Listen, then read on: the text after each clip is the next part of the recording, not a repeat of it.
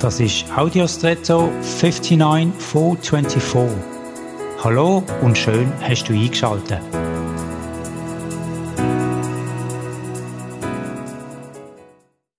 In einem Ei, so stelle ich mir das vor, wenn es noch geschlossen ist, sind das Eiweiß und das Eigelb zusammen, aber doch nicht vermischt, also trennt. Wir reden ja auch vom Gelen vom Ei und meint damit das Besondere, das, was sich eben von der Umgebung abhebt. Ich stelle mir vor, dass Skala sich vielleicht, also jetzt nur als Beispiel, einem Eiweiß gegenüber überlegen fühlt. Es ist leuchtend, es ist nahrhafter und fällt einfach mehr auf und gerät in den meisten Fällen ins Zentrum und das Eiweiß dann drumherum. Würde sich jetzt aber das Eigelb in Stolz erheben und sich besser fühlen als Eiweiß, so war das eine fatale Fehleinschätzung. Denn schließlich, bis das kleine Tier ausgebildet ist, ernährt sich das Eigelb, ja genau, von dem, was verachtet, vom Eiweiß.